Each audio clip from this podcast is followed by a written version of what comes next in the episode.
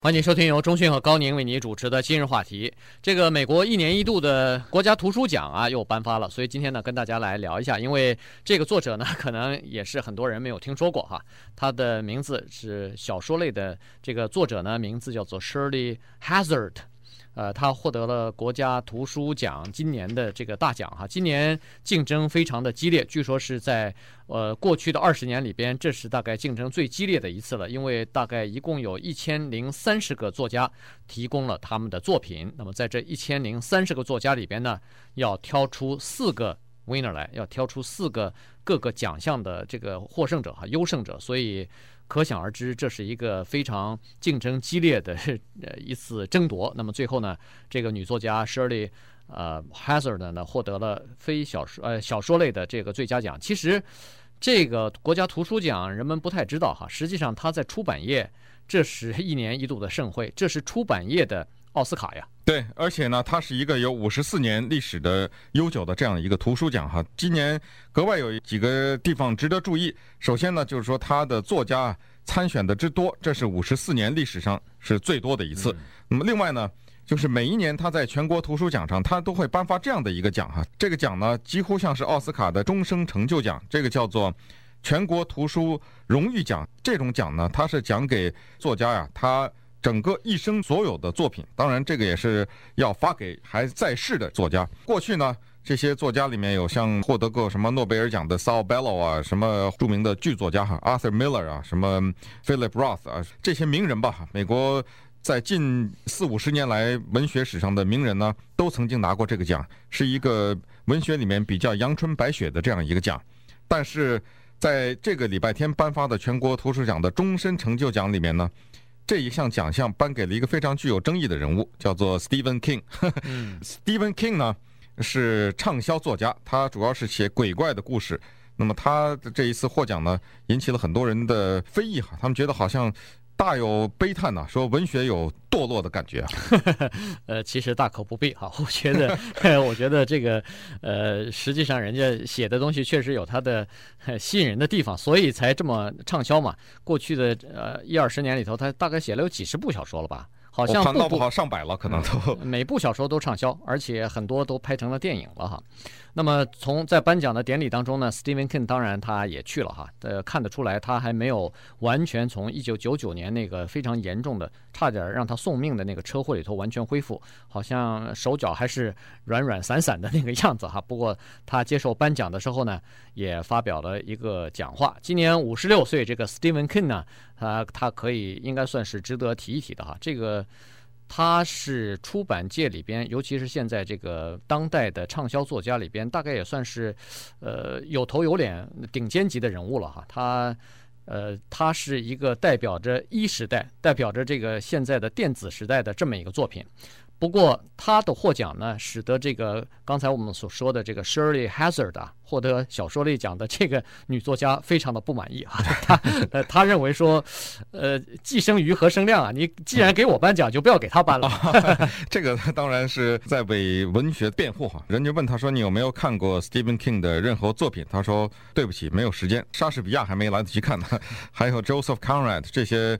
作品才是应该值得现在人们大力推广的，而不是 Stephen King 的作品。不过，这里的这一条鸿沟是永远不可跨越啊！就是说，一个叫做叫好，一个叫做叫做。我相信，在世界上的任何一个角落，你都可以找到一个人，他知道谁是莎士比亚，但是未必所有的人都知道 Stephen King，或者说，再过几百年以后，可能人们也不再会读 Stephen King 的作品了。嗯，但是反过来讲。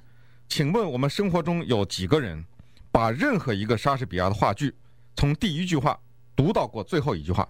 这样的人有几个？呃，对啊，你想读都读不懂啊，看了一行就看不懂了，看不下去了。所以这个呢，对对这个就是这个鸿沟无法逾越哈，没有办法。就是畅销的小说呢，它畅销就是因为它是符合大众的口味。而 Stephen King 的小说，如果我没记错的话，应该是所有的文学作品中被搬上电视和电影银幕上最多的。这样的一个作家，Stephen King 后来变成了一个工业，他到后来自己完全就是有一个写作的工厂，他雇了很多的人，像出产那个工业产品一样来制作小说。但是呢，他有几个经典的作品，我相信应该在美国的文学史上应该占有一席地位。对对，这个有很多人看过哈，呃，Carrie 吧，这个后来对 Carrie 是他的第一部作品。哎，他当时也是他他在这个颁奖典礼，呃，他不是讲话的时候，他也曾经说过哈，他说当时写这部第一部作品的时候写的多么的辛苦，当时差点他就要放弃了。他可能如果那个时候他说我如果放弃的话，我可能就没有今天哈。但是那个时候呢，呃，有很多人鼓励我，我鼓励我，其中就包括他的太太哈。所以，呃，在这个。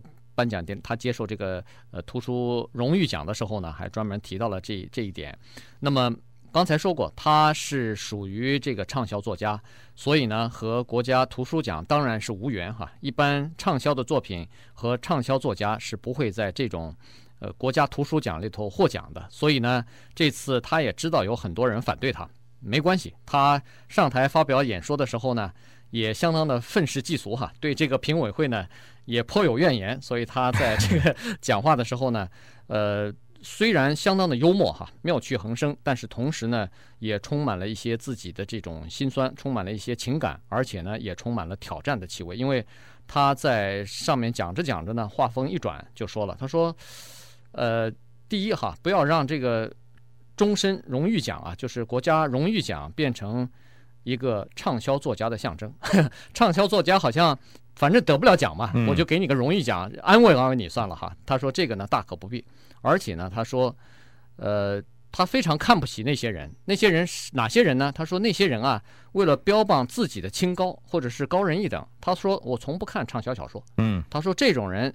根本不值一提，他根本没有什么比别人高的地方。对，他点了几个名字哈，他说目前活跃在美国文坛上的畅销作家，像 John Grisham 啊，就是专门写跟法律有关系的畅销书啊，像这个 Tom Clancy 专门写什么军舰呐、大型的国际之间的阴谋、中情局啊，对对对，Mary Higgins Clark 啊这一类的哈。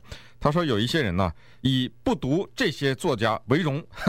他说这些人呢，大可也不必这个叫做假充清高了哈。他讽刺了一下这些人。那么同时呢，他也讲到自己的当时哈写作的时候的辛苦，说当时呢，一台破打字机放在他家的烘干机和那个洗碗机之间，这真是都市之间了哈。实际上他早年的时候是住在一个活动房子里面，连个公寓都住不起哈。在这个之间呢，他辛勤的写作啊，每日写作写 Carrie。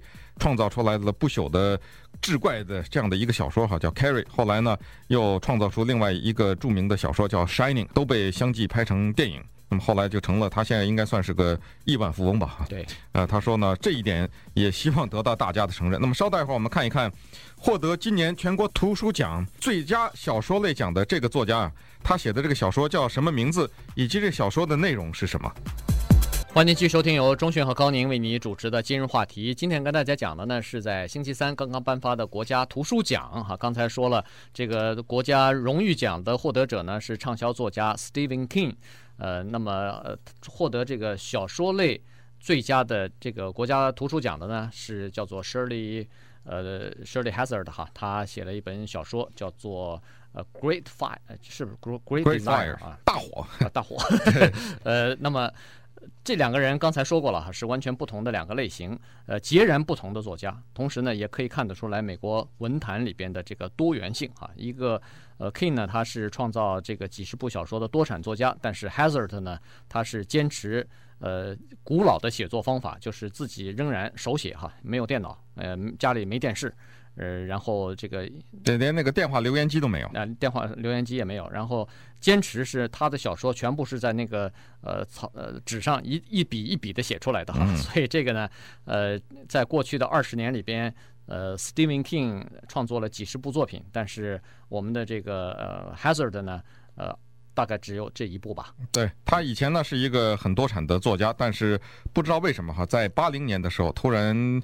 不再写小说了，写了一些杂文，结果后来一停停了二十几年以后呢，他现在写出来一本小说叫做《Great Fire》。这个书呢，刚一问世呢，就给他带来了这么一个大的大奖。那 Shirley Hazard 本人呢是出生在澳洲，现在定居在美国。我们现在看一看哈，他这个小说啊，大火讲的是什么火？实际上呢，可能他并不是描写一个灾难性的大火，他可能更大的程度上是描写大概是人。心里面燃烧的火焰，看看这个故事哈。他这个故事说的是呢，在第二次世界大战结束以后啊，或者是刚刚结束的那段时间呢，有一个美国的少校，叫做 Aldred Leith，他呢三十二岁，他离开了战场，因为他打了第二次世界大战以后呢，给他心灵上也带来了一些创伤哈。但是，他呢是幸存者，他身上挂满了各种各样的奖章，当然也挂满了那次战争留给他的痕迹，就是一道很大的疤痕啊。这一道疤痕呢，他管它叫做。Lucky scar，说就是因为他身上有这一道疤痕呢，使得他在枪林弹雨之中呢，居然能够九死一生。那么离开了战场以后呢，他到哪去了呢？到中国去了。他觉得中国这个地方啊很乱哈，当时我想一定是在内战的边缘嘛。当时国共的内战的时候，他来到了中国，看到了共产党的这个势力的发展，然后呢，他就像很多西方的记者呀、科学家和历史学家一样。踏上了去日本广岛的路程。对，因为广岛被原子弹炸了以后，一晃两年过去了。一九四七年，他成为非常多的记者、科学家和历史学家感兴趣的地方。他也和这些人一样呢，来到了广岛。对，呃，这些人当时到了日本，到了广岛之后，就住在那个美国的军营里头，哈。呃，因为其他地方大概也也不一定能住，不让他们去，对，也不让他们去，这个就关在军营里头，都是美国人，这样安全呢也有保障。那么在军军营里头呢，他有很多的描写，这个军营的这个首脑啊，就是这个整个的这个军营里边的最大的长官呢，是美国的一个中将吧，还是是、嗯、还是少将哈，是的夫妇两个人。那么他说呢，在这个广岛的军营里头啊。这个 将军是很不受欢迎的，他和他太太两个人在，呃，人们背后都要都是在指指点点哈，对他们是非常挑剔。另外，主要是呢，主要是因为当时扔了原子弹，对美国人比较仇视，对，所以大家觉得好像是罪人，对，不受欢迎。但是他们夫妇呢有两个孩子，这两个孩子啊。相当的人缘好，不管是在美国还是在这个当地人心目当中，都是相当不错的孩子哈。他很懂事，而且呢，为人又很机警，同时呢，又充满着魅力。年轻人嘛，儿子二十岁，但是呢，儿子的健康状况不太好，他有一个遗传病，好像是叫做这个运动性的共济失调哈，就是有点肌肉萎缩那种样子，所以看上去呢，瘦瘦弱弱的。那么他还有个妹妹叫做 Helen，大概只有十六岁。当时呢，兄妹两个人呢。是形影不离的，嗯，相依为命哈。因为哥哥呢，知道他自己在世的时间也不久了，得了一种怪病，而且是遗传的，他也没有办法。那么十六岁的妹妹呢，一看就知道他比他的年龄啊要懂事得多，因为经历过战乱，同时又有这么一个生病的哥哥，他从小就照顾这个哥哥哈。两个人形影不离呢，人们就发现这个叫海伦的这个妹妹啊。对哥哥除了这个照顾的无微不至以外呢，同时在这个逆境当中哈，看到自己的哥哥有病啊，再加上看到广岛的灾难的景象呢，他们居然给这个军营带来了一点轻松的感觉。他们有的时候呢，脸上会放出笑容来。另外呢，这两个年轻人带给大家很多快乐。那么我们的这个三十二岁的少校呢，他来到这个岛上以后，第一次见到这个女孩子啊，是一次在食堂里面吃饭的时候。当时他就对这两个孩子，二十岁和十六岁的这个兄妹两个人呢，就觉得他们两个很平易哈。本来当地的人都很恨他们的父母，但是这两个孩子他很喜欢。然后他在吃完饭以后那天呢，他就听到海伦呢给他哥哥念古罗马的那个历史学家吉彭的著作，大概是《罗马兴衰史》吧，这是他最著名的作品。听他给他哥哥念这个呢，顿时他对这个女孩子产生了好感。那么，于是呢，他就跟他们兄妹二人开始接触，那这个关系呢，慢慢的就拉近了。对，拉近以后呢，当然就介绍了。呃，他和这个女孩子比他的年龄小一半的这个 Helen 之间的恋情了哈。当当然，他是一个呃久征沙久经沙场的老兵，这个历尽沧桑。但是那个呢，是一个天真无邪的少女，所以两个人的这个之间的爱情呢，像野火一般，就是一发不可收拾。哦，这个 Great Fire，对对对，这个 Fire 就开始了。当然，他可能呃从另外一个侧面，可能也说这个。呃，战争的呃这个火焰吧，所以实际上看完这本书的人呢，都其实都知道哈，这不仅是一个爱情故事，实际上呢，它描写了整个这个一个历史的断层哈，整个那个历史就是到了一九四五年广岛战争，呃，广岛原子弹扔下去以后，呃，日本投降之后的那后几年的历史，那么他把这个历史，把一些大的事件，同时把呃几个人之间的对话哈。融在一起了，所以呢，让人们对当年的那段历史呢有了更加深刻的了解。嗯，呃，据说他的这个文字的风格啊，如行云流水一般，对细节的选择呢也相当的精心哈。所以故事的节奏随着生活时快时慢，所以拿捏的非常准确。嗯，可以想象这个不久的将来可能会被搬上银幕哈，听听这个故事，有战争。